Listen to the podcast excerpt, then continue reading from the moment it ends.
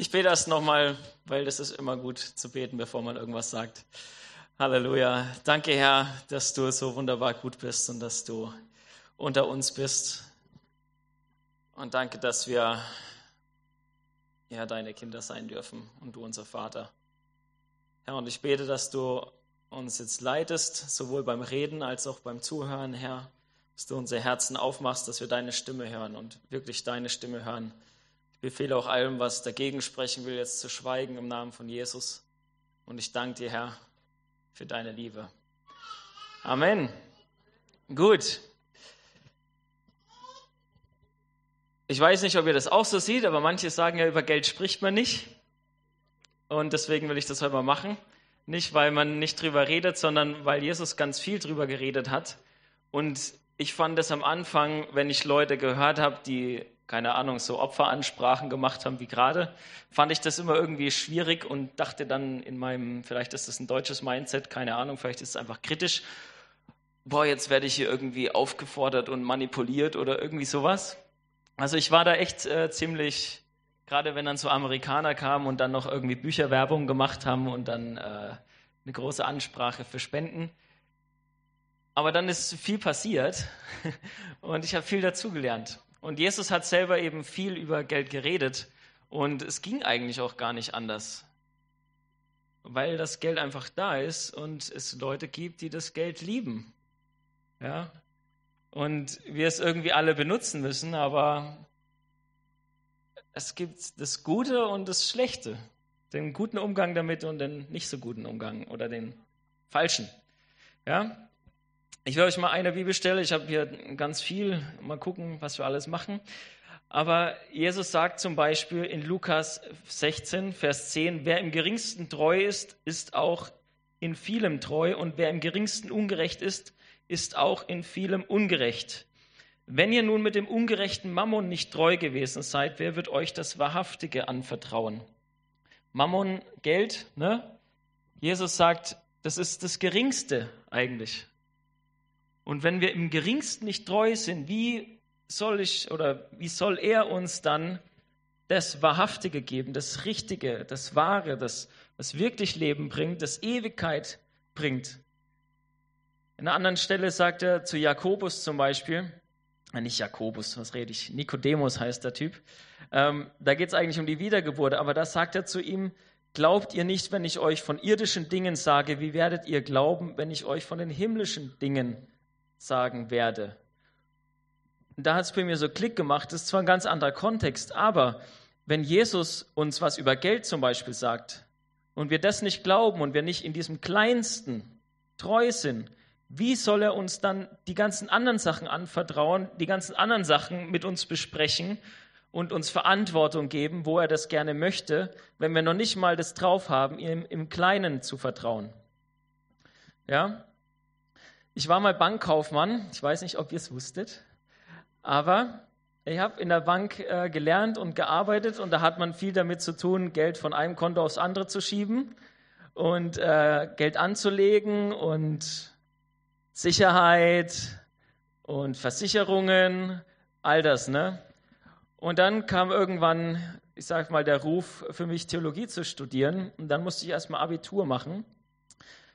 Ist jetzt vielleicht nicht ganz so schlimm, wenn ich die Zahlen sage, aber 1500 netto hatte ich ungefähr und dann hatte ich halt noch 390 BAföG. Es sind halt, ähm, ja gut, mittlerweile denke ich mir, warum habe ich mir da Sorgen gemacht? Ich habe bei Mutti gewohnt. Ja, ist doch egal. Ja, aber es waren trotzdem für mich so, boah, 1100 Euro weniger, wie soll ich denn das klarkriegen? So, dann bin ich studieren gegangen nach dem Abi und da musste ich 2400 Euro pro Semester Studiengebühr bezahlen. Wow.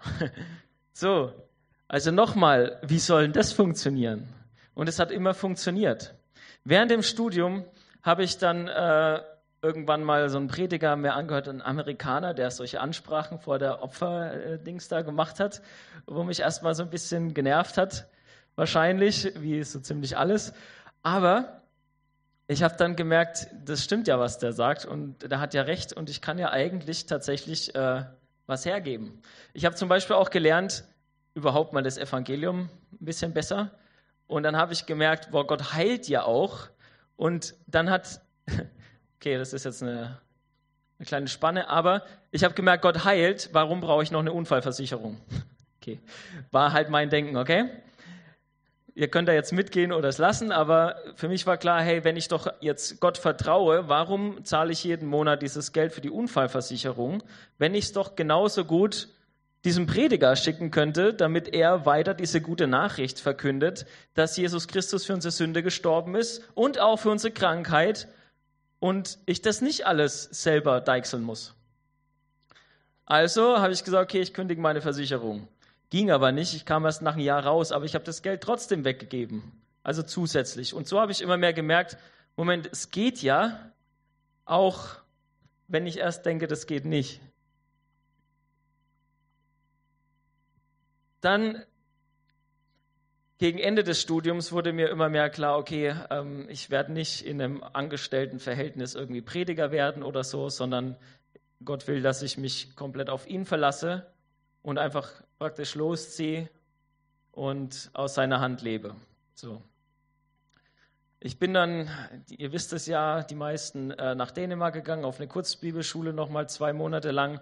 Und dort war eigentlich so die Beschreibung, wenn du hierher kommst, dann wirst du danach radikal für Jesus leben. Du kannst nicht mehr in dein eigenes altes Leben zurück. Das wird dich frustrieren. Ja, du willst weiter einfach gehen mit Jesus. Also, was habe ich gemacht? Ich habe vorher meine Wohnung gekündigt, meine Sachen weggegeben, die paar Sachen, die ich dann irgendwann noch hatte, in den Keller gestellt beim Kumpel und bin dann los. Also kein Job mehr, nix. So, kein Einkommen.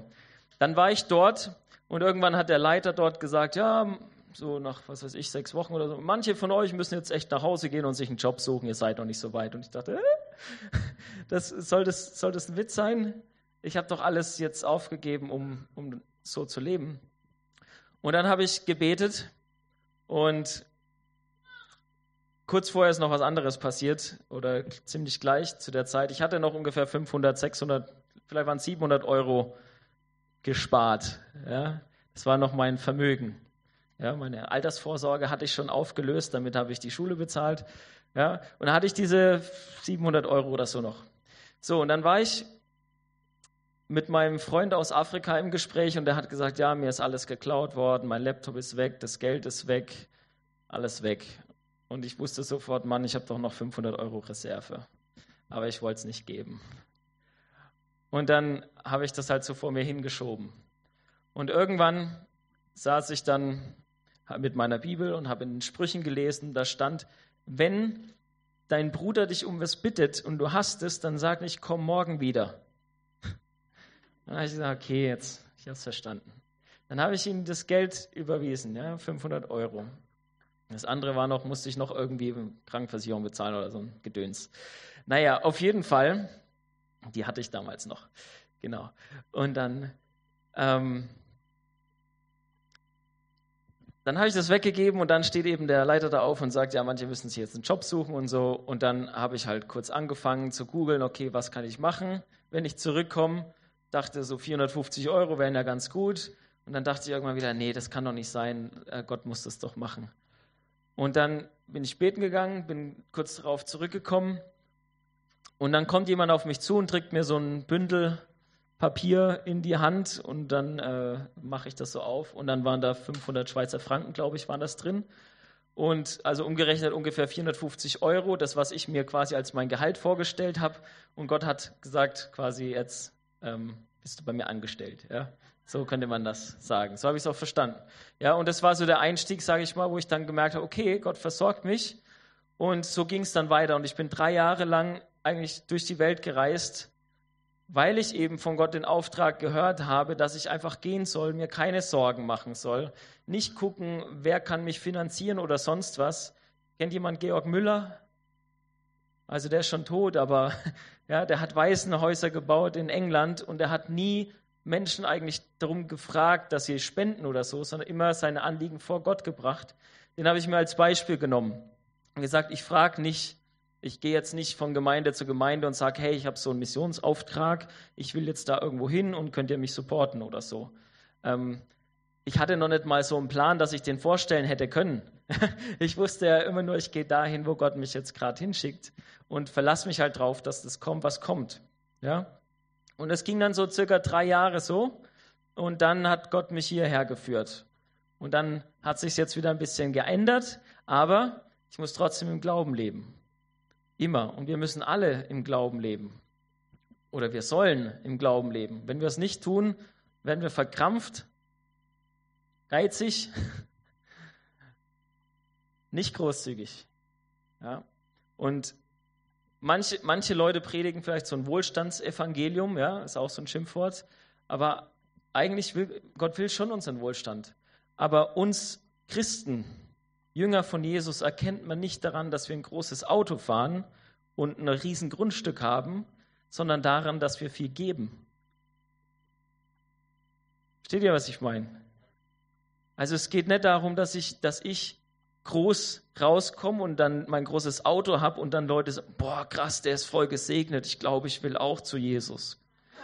Nein, das funktioniert so nicht, sondern es funktioniert dadurch, dass die Leute sehen, wow, an was erkennt man die Jünger? An der Liebe untereinander. Die geben die ganze Zeit alles weg, was sie haben, weil sie so voller Liebe sind, weil sie die anderen lieben. Jesus hat die Welt geliebt, deswegen hat er sich selbst gegeben. Na? Also es soll um hauptsächlich heute um Geben gehen, natürlich auch um, um Vertrauen, dass Gott uns versorgt, weil wir können ja nichts geben von uns raus, es kommt ja eh alles von ihm. Ja. Okay. Jesus hat über Geld geredet. Johannes der Täufer hat auch über Geld geredet übrigens. Und das ist ziemlich spannend, weil als die Leute zu Johannes kamen und sich taufen lassen wollten, haben, hat er sie als Otternbrut bezeichnet. Ne? Und hat gesagt, tut erstmal Werke der Umkehr. Zeigt erstmal, dass ihr wirklich umkehrt. Und dann sagen sie, ja, was sollen wir denn machen? Und er sagt, wer zwei Unterkleider hat, gebe dem ab, der keins hat. Und wer Speise hat, tue ebenso. Dann kommen die Zöllner, fragen auch wieder. Er sagt zu ihnen, fordert nicht mehr, als euch bestimmt ist. Dann fragen die Soldaten. Und er sagt, tut niemand Gewalt an und erpresst niemanden und begnügt euch mit eurem Sold. Also jedes Mal sagt er ihnen eigentlich was, was mit Geld zu tun hat. Ja, wenn ihr was übrig habt oder wenn ihr zwei Sachen habt, gebt einem was ab. Wenn ihr was verlangt, dann auf keinen Fall mehr, als euch zusteht. Ja, betrügt nicht die Leute wegen dem Geld. Auch die Soldaten nehmt nicht mehr und erpresst vor allem niemanden. Also immer mit Geld, ne? Als Jesus mit Zachäus im Haus sitzt, mit dem Zöllner, als er umkehrt, sagt er, boah, ich gebe das viermal zurück. Und ich gebe mal die Hälfte oder was hat er gesagt? Den Armen. Auch wieder ein Zeichen der Umkehr war das Geld. In Ephesus, als die, die zum Glauben kamen, die haben Hexerei getrieben und so, die haben da ihre Hexenbücher und so verbrannt. Keine Ahnung, wie viel Kohle das war. Richtig viel Geld, ja. Aber die haben nicht danach gefragt, oh, das ist jetzt aber teuer, das müssen wir noch verkaufen und das Geld dann irgendwie brauchen wir für uns. Nee, die haben alles weggegeben. Und Jesus sagt, wo dein Schatz ist, da wird auch dein Herz sein. Und du kannst nicht dem Geld dienen und Gott. Also entweder oder. Du kannst das Geld verwenden, du kannst Gott nicht verwenden. Aber du kannst Gott dienen und das Geld verwenden. Aber man sieht in diesen Umkehrsachen, was, was da passiert. Jesus, wenn in unser Leben kommt, er sagt ja mal, das Reich Gottes ist wie einer, der einen Schatz findet auf einem Acker und dann alles verkauft, um diesen Acker zu kaufen, wegen dem Schatz. Und bei uns soll es genauso sein. Wenn wir Jesus finden, ja, das ist so ein großer Schatz, dass wir alles weggeben für ihn. Alles gehört ihm. Wir geben alles weg, damit wir ihn bekommen. Und er ist unser Schatz und er bleibt in Ewigkeit. Jesus sagt, wir sollen nicht Schätze sammeln hier auf der Erde, sondern im Himmel.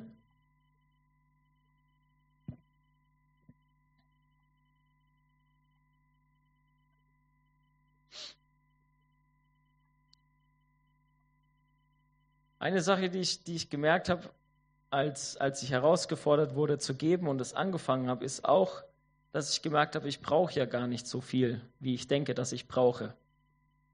Ja, wir sammeln so viel Kram an. Wir denken, wir brauchen das und das und das und das brauche ich noch. Und da noch ein bisschen Sicherheit und das brauche ich noch und dann geht es mir hier noch ein bisschen besser. Aber eigentlich brauche ich es gar nicht unbedingt.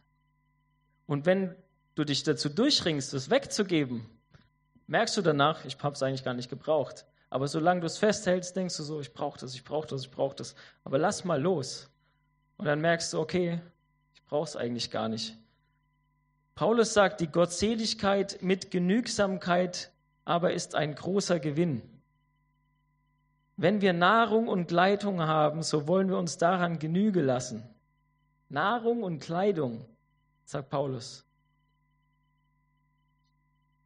Aber dann Markenklamotten.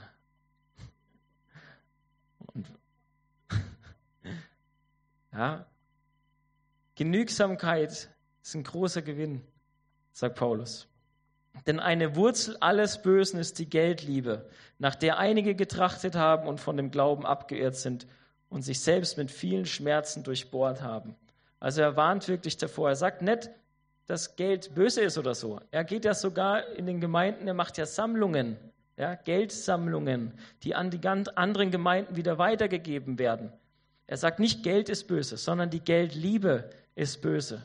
So wie Jesus gesagt hat, du kannst nicht dem Geld und mir dienen. Entweder wirst du den einen hassen oder den anderen. Und es kann schon so rüberkommen, wenn du Jesus dienst und er sagt, so jetzt gib mal das alles weg und du gibst es weg, dass es aussieht von außen wie du hast Geld. Das ist doch super. Ich, mag Geld. Kann man Leute damit segnen? Kann man, kann man viel machen? Jesus hat auch gesagt, geh mal den Fisch angeln, da ist eine Münze drin und dann bezahl die Steuer beim Tempel. Das doch, kann man doch verwenden. Ja, es gab auch Frauen, die mit Jesus unterwegs waren, die ihm mit, seiner, mit ihrer Habe gedient haben, die ihn versorgt haben. Da auch nicht gesagt, geht weg mit eurem bösen Geld. Aber die Frage ist, für was wird es verwendet? Ich lese mal eine Stelle aus Jakobus vor, die ist knallhart, finde ich. Jakobus 5, 1 bis 6. Nun also, ihr Reichen, weint und heult über eure Plagen, die über euch kommen. Euer Reichtum ist verfault und eure Kleider sind von Motten zerfressen worden. Euer Gold und Silber ist verrostet und ihr Rost wird vom Zeugnis wird zum Zeugnis sein gegen euch und euer Fleisch fressen wie ein Feuer. Ihr habt Schätze gesammelt in den letzten Tagen.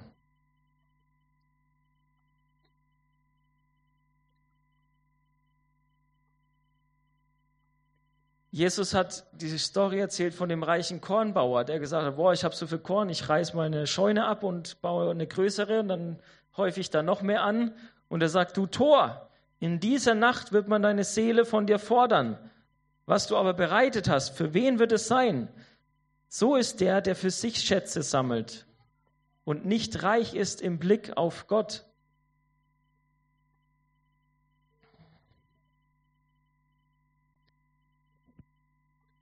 in der Jakobusstelle, dass das Gold und Silber wird Zeuge sein gegen euch, weil ihr Schätze gesammelt habt.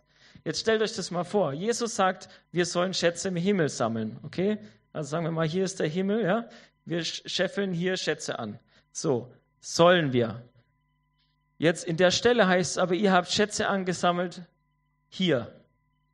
Und dieser Haufen, den ihr euch jetzt da angespart habt, weil ihr dachtet, boah, das ist meine Sicherheit. Auf das baue ich. Das ist mein, mein, mein Gott. Das habt ihr nicht, oder hat man nicht so gesagt, ja? Aber man verlässt sich doch irgendwo drauf. Man braucht es doch als Sicherheit.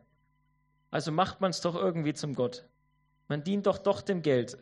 Ja, und er sagt jetzt, dieser Haufen hier, umso größer der ist, umso größer ist der Zeuge gegen dich. Weil du hier angesammelt hast und nicht hier. Sorry, dass ich immer in Du rede, aber ja, ist einfacher so.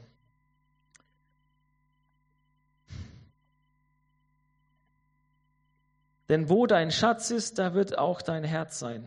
Wenn mein Schatz hier ist, dann ist mein Herz hier und dann bin ich ständig hier investiert und denke, ja, das, meine Sachen hier, da kümmere ich mich drum und das und was ist, wenn jetzt, ja, was ist jetzt mit der Wirtschaftskrise? Die kommt ja demnächst. Ne? Also spätestens, wenn es vorbei ist.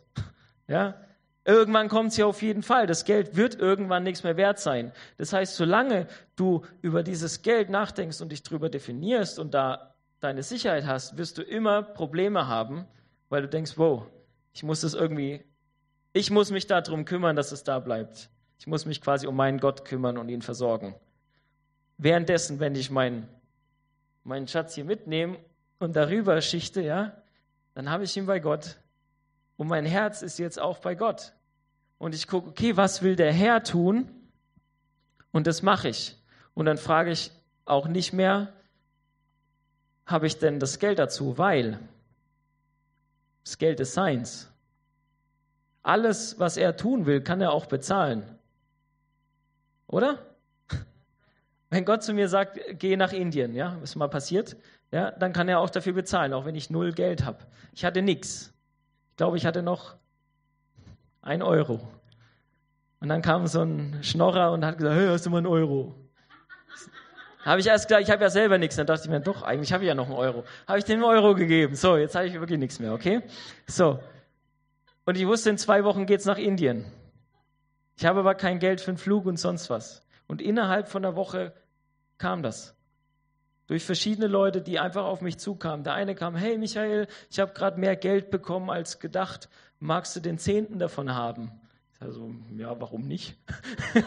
ja, dann komm noch mal irgendwie, ich weiß gar nicht mehr, wie genau das war. Das eine erinnere ich mich noch. Wir waren, waren essen mit, mit Freunden und dann habe ich zu der, zu der einen gesagt, so auf dem Nachhauseweg, du, ich weiß nicht, aber ich habe so einen Frieden gerade, dass das Geld kommen wird für die Reise nach Indien.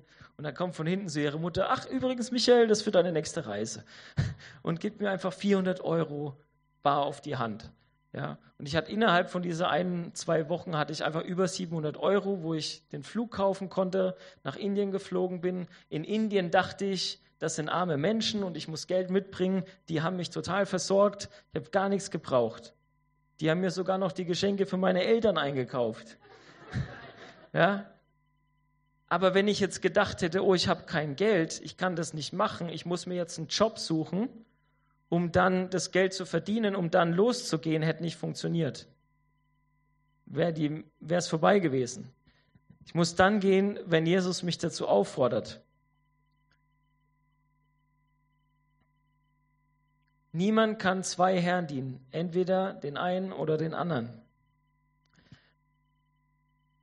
Er sagt dann, deshalb sage ich euch, seid nicht besorgt für euer Leben, was ihr essen und was ihr trinken sollt, noch für euren Leib, was ihr anziehen sollt, ist nicht das Leben mehr als die Speise und der Leib mehr als die Kleidung. Seht hin auf die Vögel des Himmels, dass sie weder säen noch ernten noch in Scheunen sammeln, und euer himmlischer Vater ernährt sie doch. Seid ihr nicht viel wertvoller als sie? Nur als Erinnerung, du bist wertvoller als ein Vogel. Das ist, ist Fakt, auch für manche, die es vielleicht nicht glauben, ja bist wertvoller als ein Vogel. und Gott versorgt dich. Jesus sagt, sorgt euch nicht. Wer aber unter euch kann mit Sorgen seiner Lebenslänge eine Elle zusetzen? Wir wissen doch eigentlich alle, mit Sorgen macht man sein Leben höchstens kürzer. Die fröhlichen Menschen, denen geht es doch besser. Nicht die, die sich ständig Sorgen machen und krank werden dadurch.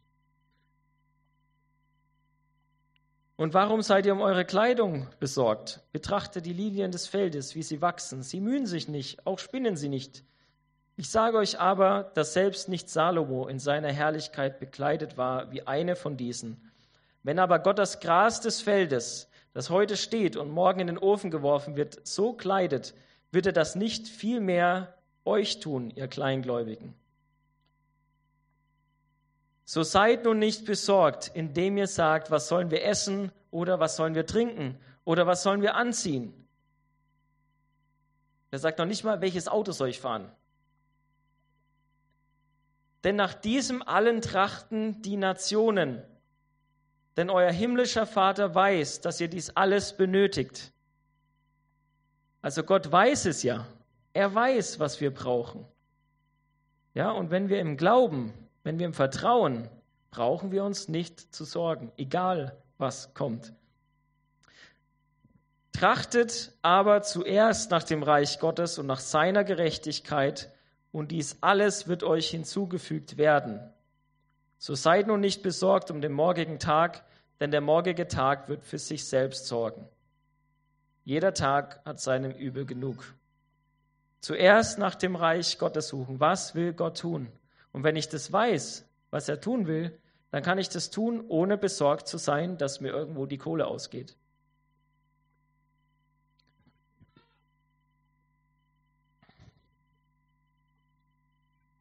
Als ich mal in Uganda war, hat mir der Vers auch geholfen.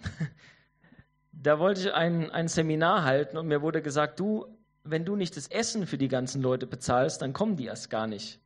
Und dann dachte ich mir, super, ich habe noch 80 Euro auf dem Konto und ich bin noch eine Weile da. Ne? Und die 80 Euro gehen in ein paar Wochen mit einem Dauerauftrag für irgendeine Zahlung raus. Ja, also logisches Denken so, brauchst ja noch, ist ja schon verplant, kann ich ja nicht ausgeben. Dann habe ich zu meinem Freund, der mich darauf angesprochen hat, gesagt, ich gehe mal kurz beten, bin in mein Zimmer. Ich musste gar nicht beten, direkt kam dieser Vers, sorg dich nicht um morgen, du sorgst dich schon um zwei Wochen. Was ist los mit dir? Warum willst du jetzt beten und mich fragen, was du machen sollst? Ja? Ist eigentlich logisch. Wenn ich dem Wort gehorche, dann kann ich so einfach sagen, okay, heute ist heute, morgen ist morgen.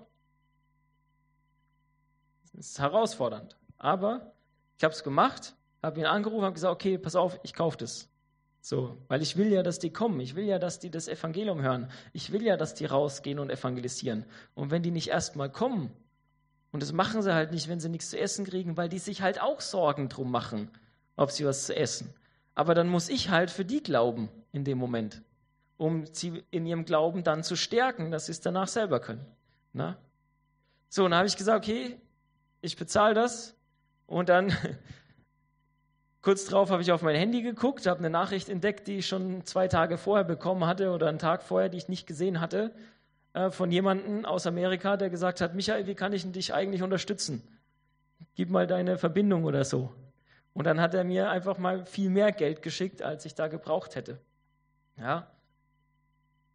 Sorgt euch nicht um morgen. Jeder Tag hat seine eigene Last.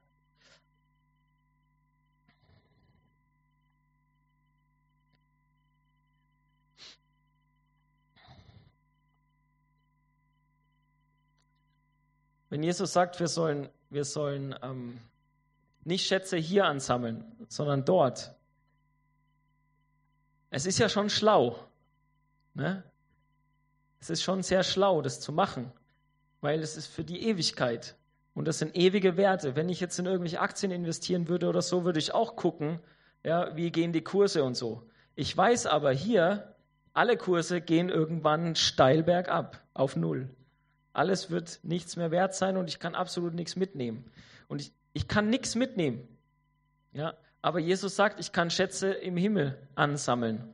Und die warten dann auf mich, wenn ich komme. Das heißt, es ist doch sinnvoll, mein Vermögen umzuschichten von hier auf den Himmel. Von hier aufs Reich Gottes. Und es nicht für mich zu behalten. So, wie geht es? In Lukas 12, gleich nach dieser Geschichte mit dem Kornbauern, steht Vers 32, Fürchte dich nicht, du kleine Herde, denn es hat eurem Vater wohlgefallen, euch das Reich zu geben. Wir erben das Reich Gottes. Verkauft eure Habe und gebt Almosen. Macht euch Beutel, die nicht veralten, einen unvergänglichen Schatz in dem Himmeln, wo kein Dieb sich naht und keine Motten zerstört. Denn wo euer Schatz ist, da wird auch euer Herz sein. Also unser Motiv muss sich wechseln von, vom Hier nach dort.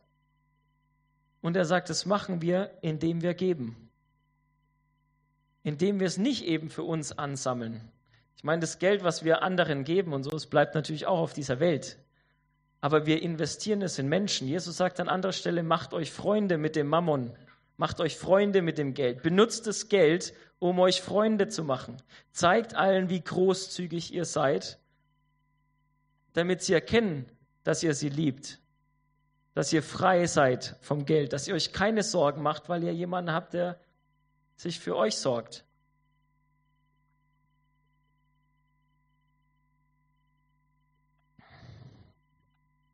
Ein paar Sachen hier überspringen.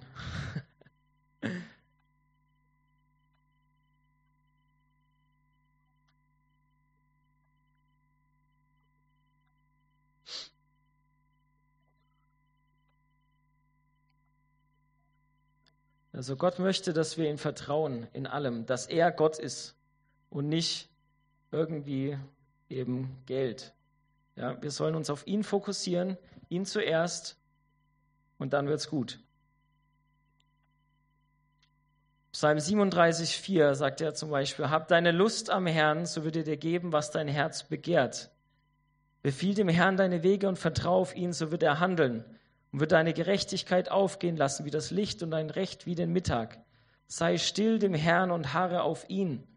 Er will Gott sein, er will unsere Lust sein, er will der sein, nach dem wir streben. Zuerst das Reich Gottes, seine Gerechtigkeit, der Herr, er, an ihm sollen wir hängen. Ja? Und dann gibt er uns das, was wir brauchen. Aber nicht, wie es in Jakobus heißt, Ihr bittet und ihr habt nicht, weil ihr bittet, um es selber zu verprassen. Er gibt uns nicht, weil wir ganz viel haben wollen, sondern er gibt uns, weil wir brauchen. Und er gibt uns, damit wir weitergeben können. 2. Korinther 1, Vers 3 und 4. Gepriesen sei der Gott und Vater unseres Herrn Jesus Christus, der Vater der Erbarmungen und Gott allen Trostes, der uns tröstet in all unserer Bedrängnis, damit wir die trösten können, die in allerlei Bedrängnis sind durch den Trost, mit dem wir selbst von Gott getröstet werden. Das ist sein Ziel, dass wir andere trösten mit dem, was wir von ihm bekommen haben. Und das ist einerseits natürlich Vergebung der Sünden. Ja, genauso sollen wir anderen vergeben. Es ist auch Heilung, ist auch für uns. Damit sollen wir auch andere trösten. Aber es ist auch das, was er uns an Vermögen gibt, was er uns anvertraut, was wir haben. Damit sollen wir andere trösten. Und er tröstet uns damit. Er ist wie ein Vater, der sich über sein Kind erbarmt. Er wird uns nicht einfach verhungern lassen, bloß weil wir jemandem was gegeben haben.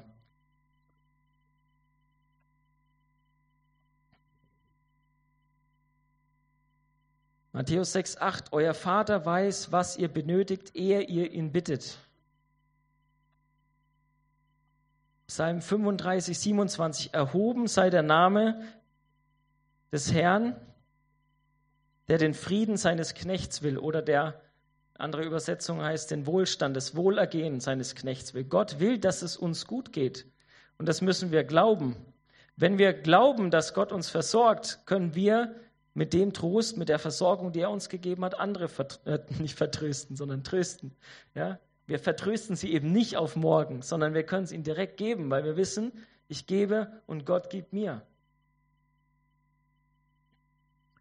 Er, der doch seinen eigenen Sohn nicht verschont hat, sondern ihn für uns alle hingegeben hat, wie wird er uns mit ihm nicht auch alles schenken? In Römer 8 war das. Der Psalm 84. Denn Gott der Herr ist Sonne und Schild, Gnade und Herrlichkeit wird der Herr geben. Kein Gutes vorenthalten denen, die in Lauterkeit wandeln.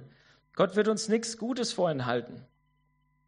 Es ist so witzig, während dieser Zeit, wo ich unterwegs war, diese drei Jahre, da hatte ich immer wieder mal so auch Sachen, wo ich wusste, die brauche ich nicht. Aber die wollte ich gerne. Oder Gott wusste, dass ich es gerne wollte. Ich hatte zum Beispiel mal, das ist ja eindrücklich für mich gewesen. Wir hatten eine Jüngerschaftsschule in Amerika und wir haben die Teams losgeschickt ohne alles, so Lukas 10, ne, was wir hier auch öfter machen. Die haben nichts dabei, kein Geld, gar nichts. So, ein Team von denen kommt zurück und die bringen mir so einen Eiweißtrink für, ich glaube, 60 Dollar oder so, weiß nicht mehr, was der gekostet hat. Haben die mir als Geschenk mitgebracht vom Lukas 10 Trip.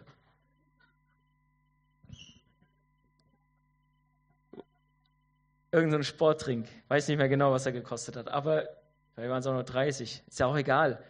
Es war krass, dass die das mitgebracht haben.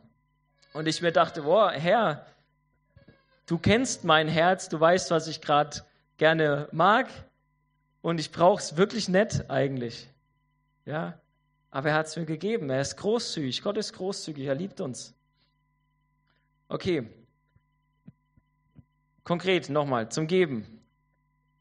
Jesus sagt in Matthäus 5, 42, gib dem, der dich bittet, und weise den nicht ab, der von dir borgen will. Lukas 6, 30, gib jedem, der dich bittet, und von dem, der dir das Dein nimmt, fordere es nicht zurück. Und wie ihr wollt, dass euch die Menschen tun sollen, tut ihnen ebenso. Und wenn ihr liebt, die euch lieben, was für einen Dank habt ihr? Denn auch die Sünder lieben, die sie lieben. Und wenn ihr denen Gutes tut, die euch Gutes tun, was für einen Dank habt ihr? Auch die Sünder tun dasselbe. Und wenn ihr denen leid, von denen ihr wieder zu empfangen hofft, was für einen Dank habt ihr? Auch Sünder leihen Sündern, damit sie das Gleiche wieder empfangen.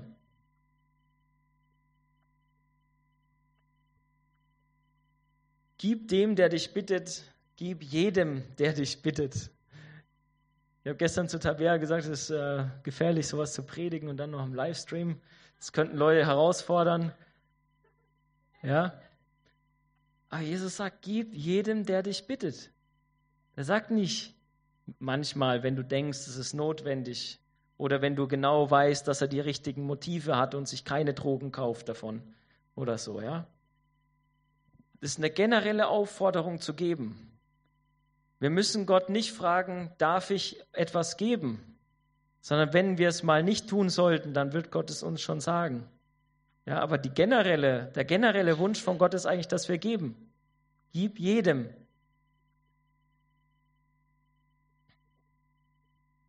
Sprüche 3, 27 und 28, den hatte ich schon mal gesagt. Enthalte Gutes dem nicht vor, dem es gebührt, wenn es in der Macht deiner Hand steht, es zu tun. Sage nicht zu deinem Nächsten, geh, komm später wieder und morgen will ich geben, wo du doch hast. Und Sprüche 19, 17, auch ganz wichtig. Wer über den Geringen sich erbarmt, leiht dem Herrn und seine Wohltat wird er ihm vergelten. Eine interessante Sache. Wenn wir einem Armen was geben, geben wir es eigentlich Gott. Wir leihen es Gott. Es ist ein Versprechen eigentlich, wenn ich einem Armen was gebe, kriege ich das wieder. Das ist ja eigentlich noch nicht mal ein richtiges Opfer. Weil Gott sagt ja schon, du kriegst es wieder. Er wird es dir wieder vergelten. Also im Endeffekt ist es so, ich gebe dem Armen und lege das praktisch bei Gott an, oder? Weil wenn ich, wenn ich mein Geld auf die Bank bringe, leihe ich das ja quasi auch der Bank. Ne? Wenn ich es Gott leihe, dann liegt es auf Gottes Bank, also da oben. Also wenn ich einem Armen Geld gebe, lege ich mir einen Schatz im Himmel an. Und Gott kann damit machen, was er will. Entweder liegt es da, bis ich ankomme, oder wenn ich was brauche, gibt es mir halt wieder. Aber ich kann mich darauf verlassen, ich leihe es Gott. Ist gut angelegt. Ist besser angelegt als irgendwelche Aktien oder sonst was. Ja? Wer dem Armen gibt, wird keinen Mangel haben. Wer aber seine Augen verhüllt, wird reich an Flüchen. Sprüche 28, 27. Wenn du dem Armen gibst, wirst du keinen Mangel haben. Alle, die Zettel und Stift haben und auch alle anderen, überlegt mal gerade, wen ihr kennt, der Mangel hat. Überlegt mal, wen kenne ich, der Geld braucht. Und dann radier all die Ausreden weg, warum du es nicht geben kannst.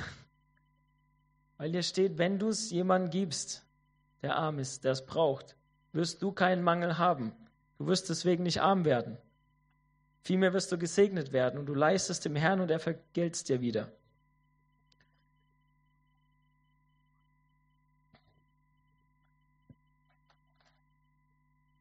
Und ihr könnt euch Freunde damit machen. Freunde mit dem Mammon machen. Leuten Geld schenken macht Spaß. ich habe, als ich da unterwegs war, ne, ich war nicht immer nur der, der was bekommen hat, übrigens. Also, sage das jetzt nicht, um besser dazustehen, aber es ist so, ne, und das hat mir Spaß gemacht. Weil, Janina hat es vorhin gesagt, wir sollen im Fluss bleiben, ne, und ich habe das schon gemerkt, wenn Gott uns was gibt und wir es weitergeben, dann gibt er uns auch wieder was. Ja, und wir, wir können so handeln, aber wenn wir es einfach für uns behalten, dann kommt halt auch nichts mehr nach. Warum soll er uns was geben, wenn wir es nicht weitergeben? Für was denn? Damit wir unseren Haufen aufschichten? Nee. Also es macht total Spaß, Geld weiterzugeben. Ich war mal in einer anderen Jüngerschaftsschule, es war auch cool. Wir hatten so Zeugniszeit äh, über Finanzen. Also eigentlich haben die ganzen Mitarbeiter ihre Finanzzeugnisse erzählt. So. Und dann war eine dabei von den Mitarbeitern, die hat nichts erzählt. Und ich habe währenddessen irgendwie den Eindruck gehabt, ich soll ihr Geld geben. Ich hatte da auch gerade nicht so viel, ich habe aber gerade was von wem anders zugesteckt bekommen gehabt. Und dann dachte ich mir, okay, da gebe ich jetzt dann 20 oder 25 Dollar oder irgendwie sowas. Und dann bin ich danach zu ihr hin und dann habe ich gerade mitgekriegt, sie betet gerade mit einer anderen Mitarbeiterin, weil sie so Angst hat, nicht genug zu haben. Ja, weil sie sich eben Sorgen macht wegen Geld. Dann dachte ich mir, okay, ich bete mit und verstecke es in ihrer Bibel, ja, das Geld. Ich habe es ihr dann in ihre Bibel reingesteckt, sodass sie es nicht mitkriegt. So, dann habe ich kurz drauf wieder Geld irgendwie bekommen. Habe mir gedacht, okay, dann kann ich ihr nochmal was geben. Habe es ihr wieder irgendwo reingesteckt, ja. Und dann kommt der Hammer. Also ich habe ihr zusammen, glaube ich, 50 Dollar gegeben. Ein paar Tage später kommt sie auf mich zu und sagt, Gott hat mich gesegnet, hier, das ist für dich und gibt mir über 200 Dollar. das nicht im Fluss bleiben. ja? Ich habe mal das Gefühl, wenn wir, wenn wir uns auf Gott da einlassen, dann schiebt wir das Geld eigentlich nur so rum, wie es halt gerade gebraucht wird. Ja? Wir haben jetzt ein Auto bekommen von Elena und Axel, haben wir geschenkt bekommen, weil wir es halt gerade brauchen und die sich denken, cool, wir geben es denen. Ja? Andere brauchen was anderes. Mich ruft wieder ein Freund aus Afrika an und sagt, ich muss ins Krankenhaus. Ja, dann geht es halt da wieder hin. Und dann kommt es da wieder rein und da geht es wieder dahin. Und das ist das Allerschönste, wenn man sieht, okay, ich kann was geben und es kommt wieder und dann kann ich wieder was geben und da kommt wieder und dann kann man wieder ein Freund, auch auf dieser Jüngerschaftsschule, auf einer anderen war das wieder, der hat mir erzählt, der hat mir Geld gegeben. Aber er hat gesagt, einer der Mitarbeiter, also es war ein Teilnehmer, dann kam einer der Mitarbeiter, kam zu ihm und hat ihm, glaube ich, 60 Dollar gegeben. Dann hatte er aber den Eindruck, er soll es mir geben. Gut, hat er es mir gegeben. Dann kam der Mitarbeiter wieder zu ihm, hat ihm wieder 60 Dollar gegeben. Dann hat er den Eindruck gehabt, er soll es dem anderen Typen geben, hat es dem gegeben. Dann kam der Mitarbeiter wieder zu ihm und hat gefragt, du, ich habe kein Bargeld mehr, kannst du mir deinen Facebook-Dingsbums da geben, dass ich dir das überweisen kann? Der ist dreimal zu ihm gekommen und hat ihm dreimal Geld gegeben, nacheinander. Und er hat es halt immer weitergegeben gehabt. Jetzt frage ich mich, wäre das wieder gekommen, hätte er es für sich behalten. Wahrscheinlich wäre danach zu mir gekommen, der andere. Und, aber so hatte mein Freund Daniel, heißt er, ja, dreimal das Vergnügen zu bekommen und zweimal davon konnte er es weitergeben. Und das ist total schön. Das macht total Spaß. das ist echt so. Ihr glaubt mir das, gell?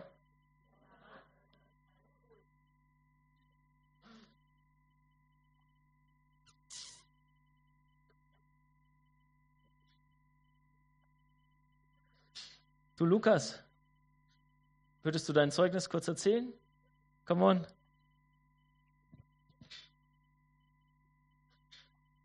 Kurz mittendrin. Ja, ähm, also ich heiße Lukas. Ähm, ich habe seit November einen neuen Job im Vertrieb. Und ähm, ja, ich habe eben vor ein paar Monaten von einer anderen Gemeinde eine Predigt gehört und da ging es auch genau um Finanzen, beziehungsweise die haben genau für Finanzen gebetet und da ging es eben darum, seinen Zehnten zu geben. Ähm, und ja, die haben eben für übernatürliche Vermehrung gebetet und für Bonis, was auch immer, ähm, für, für Gunst im Job eben. Und ich meine, ich habe schon viel Wunder, auch finanzielle Wunder von Gott erlebt, aber trotzdem ist es so wie beim Volk Israel, dass man doch wieder schnell irgendwie so auf das guckt, was man eben hat. Und dann habe ich mir überlegt, okay, was ist denn so das reale, ein finanzielles Wunder quasi, mit dem man rechnen kann, so Steuer, Steuern, die zurückkommen oder was auch immer. Ähm, aber habe an dem Tag eben gesagt, okay, Gott, ich will dir wirklich vertrauen und ich will wissen, Herr, wie sehr du mich liebst. Und habe ihm bewusst nochmal mein Zehn gegeben und mich auf Gottes Versprechen gestellt, wie es in Malachi steht, dass wir ihn nicht, dass wir ihn ja testen sollen, ob er nicht die, die Himmelspforten öffnet und sein Segen gibt. So, ähm, genau, im ersten Monat wo ich das eben gegeben habe, ähm, habe ich, also ich musste einen Umsatz ähm, von einer halben Million ungefähr bringen. Und im ersten Monat habe ich 100.000 Euro umgesetzt. Im zweiten Monat waren es 300.000. Ich habe quasi in zwei Monaten das, den ganzen Umsatz gebracht. Dadurch habe ich wiederum einen Bonus bekommen. Ähm, ja, also es ist crazy. Und es, Gott ist treu. Er ist einfach treu. Und ich kann euch nur ermutigen, das genauso zu tun und einfach, aber aus einem liebenden Herz raus, nicht ich muss es tun, sondern ja, er, er liebt uns und that's it, ja. Genau. Danke, Lukas. Ja. Also die Stelle auf dir. Wow, was ist passiert? Hast du den Lukas lauter gemacht? Also die Stelle, auf die er sich bezogen hat, ist in Malachi 3, 10. Ne? Da sagt Gott, bringt den ganzen Zehn in das Vorratshaus, damit Nahrung in meinem Haus ist. Und prüft mich doch darin, spricht der Herr der Herrscher, ob ich euch nicht die Fenster des Himmels öffnen und euch Segen ausgießen werde bis zum Übermaß. Als er sagt zu den Leuten, hey, bringt es und fordert mich heraus.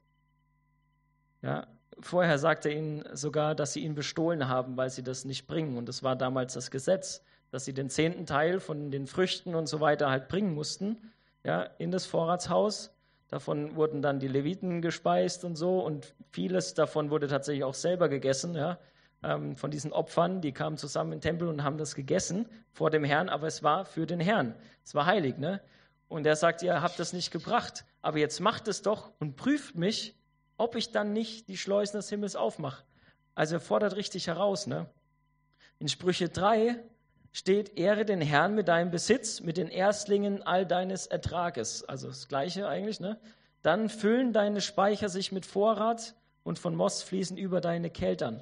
Also es ist ein riesiges Versprechen. Wenn wir Gott ehren mit unserem Mammon, ja, und das tun wir eben, indem wir geben, dann wird er das aber auch segnen. Wir werden dadurch keinen Mangel haben, sondern genau das Gegenteil. Es wird uns dadurch gut gehen. Ja? Und ich sage, ich verspreche euch nicht, wenn ihr äh, heute was ins Opfer wirft oder so, dann kommt es hundertfach wieder raus, wie so im Glücksspielautomaten. Äh, da kommt es ja eh nicht raus. Aber ja, aber Gott sagt, es wird euch gut gehen. Ihr werdet keinen Mangel haben. Und es gibt uns eine Freiheit, Leuten zu helfen. Ja? Und wenn ich vertraue auf den Herrn und ich weiß, er liebt mich und er versorgt mich, dann kann ich mich quasi den Nöten von anderen annehmen, wie ich es vorhin gesagt habe. Ne? Mit dem Trost, wo er mich tröstet, kann ich andere trösten. Ich lese euch noch was aus 2. Korinther 9 vor, Vers 6 bis 8. Dies aber sage ich, wer sparsam sät, wird auch sparsam ernten. Und wer segensreich sät, wird auch segensreich ernten. Jeder gebe, wie er sich in seinem Herzen vorgenommen hat, nicht mit Verdruss oder aus Zwang. Denn einen fröhlichen Geber liebt Gott. Gott aber vermag euch jede Gnade überreichlich zu geben, damit ihr in alle Zeit alle Genüge habt und überreich seid zu jedem guten Werk. Wie geschrieben steht, er hat ausgestreut, er hat den Armen gegeben, seine Gerechtigkeit bleibt in Ewigkeit. Der aber Samen darreicht den Sämann und Brot zur Speise, wird eure Saat darreichen und mehren und die Früchte eurer Gerechtigkeit wachsen lassen. Und ihr werdet in allem reich gemacht zu aller Aufrichtigkeit im Geben, die durch uns Danksagung Gott gegenüber bewirkt. Okay, ich gehe das nochmal durch. Also, Einmal wer sparsam sät, wird auch sparsam ernten. Das ist eigentlich logisch. Wenn man Samen aussät und halt nur drei Körner hinwirft, dann kommt auch nicht viel dabei raus. So. Aber wer viel sät, der wird auch wieder viel ernten. Und jetzt sagt Paulus, jeder soll geben, wie er sich im Herzen vorgenommen hat, aber nicht aus Verdruss und Zwang. Also es ist noch nicht mal so, dass dass wir unbedingt Gott fragen müssen, wie viel soll ich geben oder so, sondern du nimmst dir in deinem Herzen vor, was du geben möchtest. Und du kannst Gott damit herausfordern und gucken. Du gibst so viel, wie du möchtest, mit Freude. Nicht, weil der Michael heute über Geld redet, sondern weil du gerne geben möchtest, weil du Gott liebst und ihm dienen möchtest mit deinem Geld. Ne? Und dann sagt er, Gott aber vermag euch jede Gnade überreichlich zu geben, damit wir Genüge haben für jedes gute Werk. Also wenn wir das in unserem Herzen vornehmen, ja, machen wir das eigentlich gemäß unserem Glauben. Weil hier steht, Gott wird uns alles geben für alles gute Werk. Ja? Das heißt, wenn du jetzt gerade an jemanden denkst, der einen Mangel hat und du denkst, ja, aber so viel kann ich ihm nicht geben, dann hat es was mit deinem Glauben zu tun. Weil Gott sagt, ich kann dir alles geben, dass du den Mangel stillst. Ist herausfordernd, ne? Wenn ich jetzt denke, okay, der braucht 500 Euro oder so, angenommen, ja? Und ich denke, ja, das ist aber alles, was ich habe. Stimmt übrigens nicht, ne? Also ich, ne? Ähm, dann kann ich das trotzdem geben. Ein Freund von mir hat mir letztens erzählt, das würde ich jetzt aber nicht jedem empfehlen, aber er hat gesagt, er ist über das hinausgegangen, was er hat. Er ist mit seinem Konto ins Minus gegangen, weil ihn jemand gefragt hat nach Geld. Und danach kam ein Batzen Geld auf sein Konto. Fangt da an, wo er Glaube ist, ja. Aber es ist gemäß unserem Glauben und unserem Herzen. Wir setzen uns das fest in unserem Herzen. Wir machen es aus Freude, weil wir Gottes geben möchten. Und dann sagt er ja auch, wer, wer wenig sät, wird wenig ernten, aber der, der den Samen gibt, kann uns viel Samen geben. Also wo kriegen wir denn den Samen her? Weil ich die ganze Zeit arbeiten gehe? Also klar, ich gehe arbeiten, um Geld zu verdienen, schon. Aber letztlich kommt alles, was ich bekomme, von Gott. Den Samen gibt er. Und er beeinflusst es. Ne, wie bei Lukas, das ist total übernatürlich wenn er vorher gearbeitet hat und im Vergleich keinen Umsatz gemacht hat und plötzlich macht es Bumm, weil Gott ihm Samen gibt, weil er weiß, okay, er gibt es auch wieder weiter und er ehrt mich damit. Warum soll Gott uns Samen geben, wenn wir nicht ansäen und aufhäufen wie dieser Kornbauer, der dann irgendwann stirbt und das Zeug liegt rum und vergammelt? Lukas 6, 38. Gebt und es wird euch gegeben werden. Ein gutes, gedrücktes und gerütteltes und überlaufendes Maß wird Mann in euren Schoß geben. Denn mit demselben Maß, mit dem ihr messt, wird euch wieder gemessen werden. Das sagt Jesus auch, wir sollen geben. Und zwar so, wie wir es auch gerne hätten. Übermäßig. Ja? Und dann sagt er, überfließend wird man es uns zurückgeben. Also da steckt drin, dass Gott Menschen verwendet, ne, um das zu uns zu bringen. Ja? Und wir müssen auch erkennen, bei mir hat sich das ja jetzt ein bisschen geändert, ne? Habe ich euch letzte Woche auch gesagt. Ich arbeite ja jetzt als Staubsaugerverkäufer, ne? Und da hat sich das dann so angefangen, dass ich dachte, ich muss jetzt selbst das bringen. Also natürlich, ich muss arbeiten. In Sprüchen steht auch, wer seinen Acker bebaut, wird keinen Mangel haben, aber wer nichtigen Dingen nachgeht, der wird Mangel die Fülle haben. So, ne? Klar, ich muss arbeiten, aber letztlich kommt alles von ihm, der Segen, der, der Same, den ich bekomme. Ja? Aber ich muss jetzt auch aufhören zu denken, okay, das ist mein Einkommenszweig. Ja, wenn Gott mich versorgt, dann macht er das so, dass ich einen Staubsauger verkaufe. Ist nicht das Einzige. Gott hat tausend verschiedene Millionen, keine Ahnung, wie viele Wege, wie er Geld bringen kann. Aber er benutzt halt Menschen. Ja? Und wenn wir aufhören zu denken, okay, ich kann nur das erwirtschaften, ich selbst, ja, kann nur so und so viel erwirtschaften, deswegen kann ich nur das geben, dann klappt das nicht. Aber wenn ich, wenn ich denke, okay, ich kann nur das erwirtschaften, aber Gott kann, hat alles, dann kann ich auch geben, dann kann ich großzügig geben, dann kann ich mega viel geben und er gibt überfließend zurück über verschiedene Wege, die ich noch gar nicht unbedingt kenne. Ich habe heute Morgen ein Zeugnis gelesen in so einem schönen Buch, das heißt, äh, zeige ich euch später noch, ähm, da, da hat einer unter 50.000 Dollar verdient und äh, war schon recht stolz darauf, dass er 34 Prozent gegeben hat jedes Jahr. Also rechnet es euch aus. Ja? Und das hat er jemand erzählt und er hat gesagt, ja, warum ist dein Ziel nicht 50.000 Dollar zu geben? Und er dachte erst, er hat ihn falsch verstanden, weil das ist ja mehr, als er hat. Aber er hat ja nur mit seinem Einkommen gerechnet. Versteht ihr, was ich meine? Wenn ich denke, okay, ich verdiene, was weiß ich, sagen wir mal, ich verdiene 2000 Euro im Monat und ich denke, okay, ich kann ja nicht mehr geben, als jetzt brauche ich noch das Essen und Trinken und äh, Auto muss ich bezahlen und das. Und dann kann ich ja nur noch, keine Ahnung, 400 Euro geben oder so.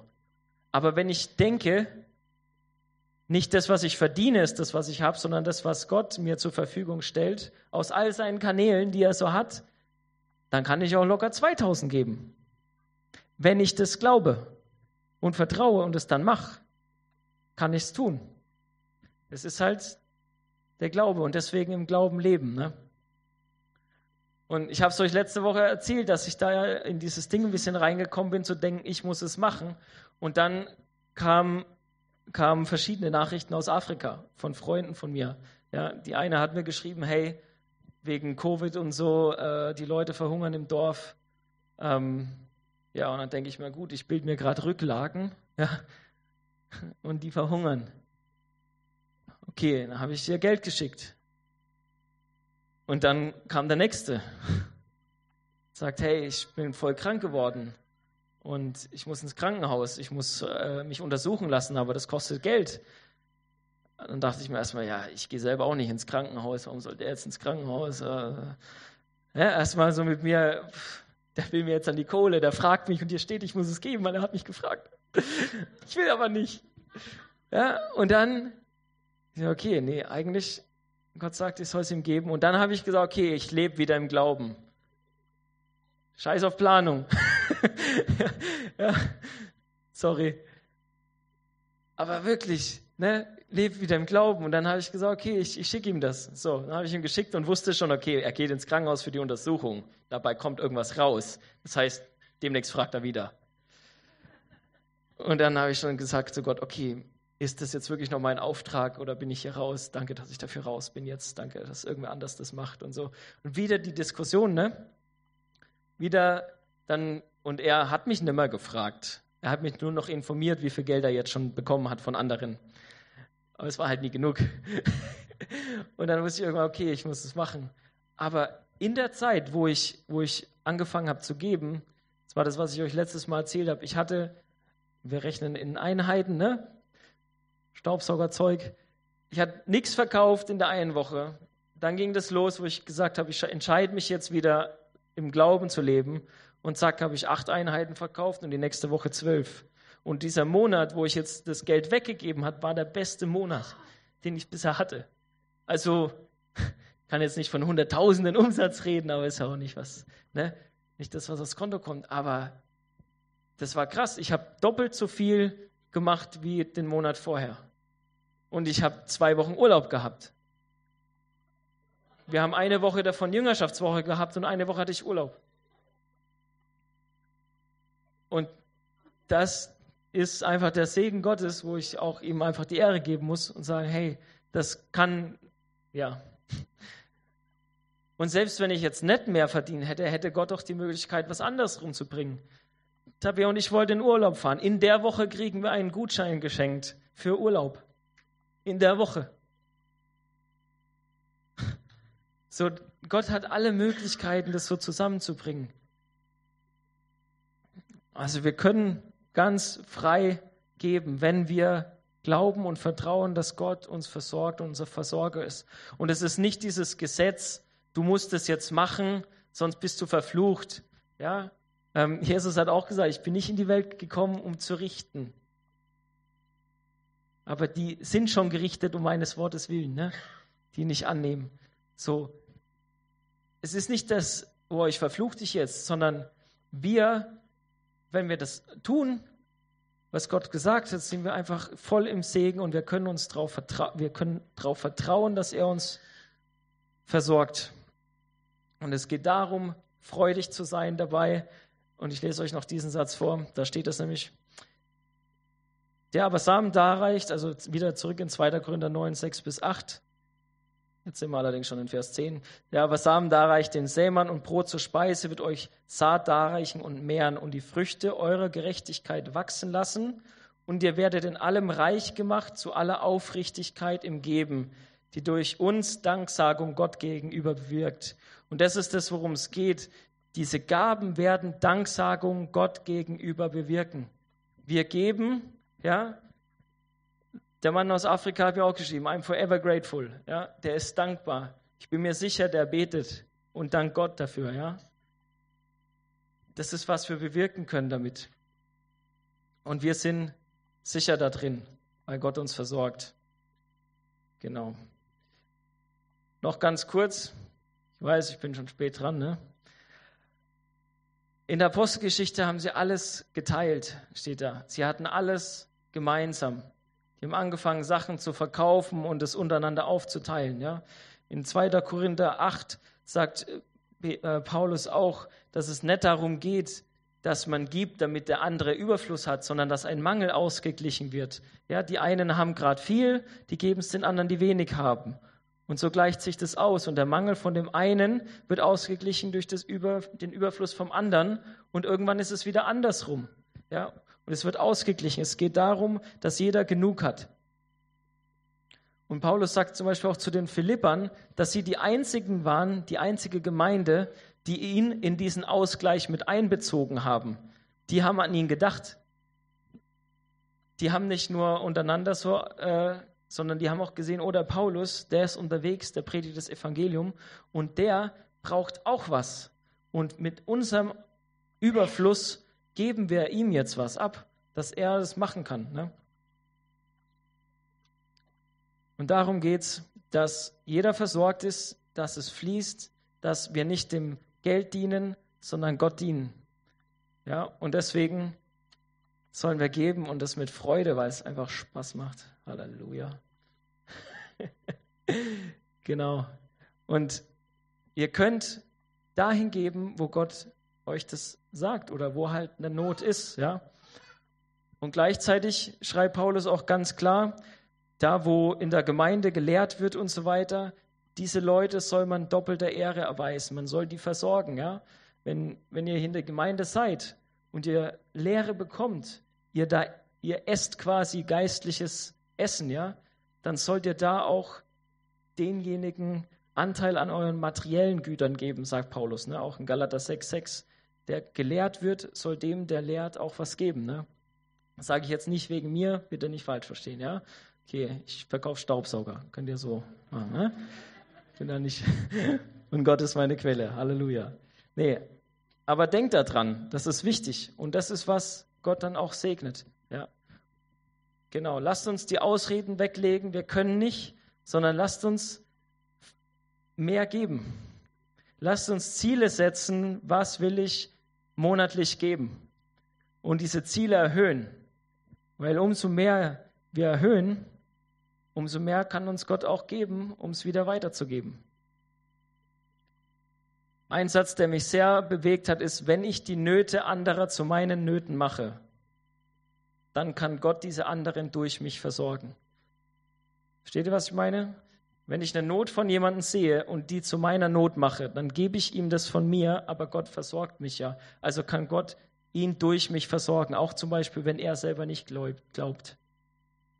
Aber ich sehe die Not und ich versorge ihn. Und umso mehr Not von anderen ich zu meiner Not mache, umso mehr brauche ich eigentlich und umso mehr wird Gott mir geben, damit ich diesen Mangel begleichen kann. Und wenn wir damit treu sind, wird er uns das anvertrauen und er wird uns viel Verantwortung geben. Das ist das, was er auch sagt. Dem viel gegeben ist, wird viel dazugegeben. Und wir sollen damit treu umgehen. Halleluja. Ich kriege schon verschiedene Hinweise hier, dass ich aufhören soll. Habt ihr es verstanden? Halleluja. Und deswegen habe ich zu Simon gesagt, wir brauchen die Röhren nochmal. Ja? Weil wir machen jetzt noch Ministry Time, ja? Also, wir wenden das an, was wir gelernt haben. Und ihr müsst nicht, ne? Alles klar. Macht es so, wie ihr es jetzt auf dem Herzen habt und fragt echt nochmal Gott, okay, was soll ich machen? Wer braucht was? Wer ist in meinen Gedanken, der, der eine Not hat, die ich begleichen kann? Und wo brauche ich Glauben dafür, das zu tun und riskiert was und fordert Gott mal heraus und sagt, okay, ich teste das jetzt. Ich gebe jetzt was, was ich eigentlich glaube, ich kann es nicht. Und ich will sehen, wie du mich versorgst. Und die größten Freuden auf meinen Reisen waren immer, wenn ich gemerkt habe, Gott hat mich versorgt. Er hat mich so lieb, dass er mir wieder Geld gegeben hat, damit ich dies und das kaufen kann, was ich gerade brauche. Ja. Genau, also einerseits, ich will gerne diese Röhren einfach am Ausgang hinstellen, damit das nicht so auffällig ist. Also wenn ihr Bock habt, da noch was reinzuwerfen, dann könnt ihr das machen beim Rausgehen. Und ansonsten dürft ihr, seid ihr alle entlassen, aber ich würde euch trotzdem dazu noch motivieren, ermutigen, euch zusammenzusetzen mit anderen und darüber zu reden und zu beten euch auszutauschen, auch über eure Zeugnisse, was ihr in dem Bereich erlebt hat, habt, auch über eure Ängste. Ja, wie diese Frau, wo ich euch erzählt habe, sie hatte Angst, genug zu haben und kurz darauf schenkt sie mir 200 Dollar. Einfach so. Ja, tauscht euch aus, betet füreinander und setzt euch Ziele. Halleluja. Vater, ich danke dir für diese Zeit und ich bete, dass wirklich alles richtig ankommt und angekommen ist, was du sagen wolltest. Und ich danke dir, dass du unser Versorger bist, Herr. Ich danke dir für all die Wunder, die du unter uns schon getan hast. Und ich danke dir, dass wir ewige Schätze haben bei dir im Himmel, Herr, und dass es eine Freude ist, wenn wir zu dir kommen, Herr. Dass da alles auf uns wartet, Herr, und dass du auf uns wartest. Du bist unser Schatz, Herr. Wir bauen auf dich. Und ich bete, dass jetzt wirklich Freiheit kommt bei allen, die Angst haben, die Sorge haben, Herr. Und ich bete, dass wir mutige Glaubensschritte vorangehen. Und ich danke dir dafür in Jesu Namen. Amen.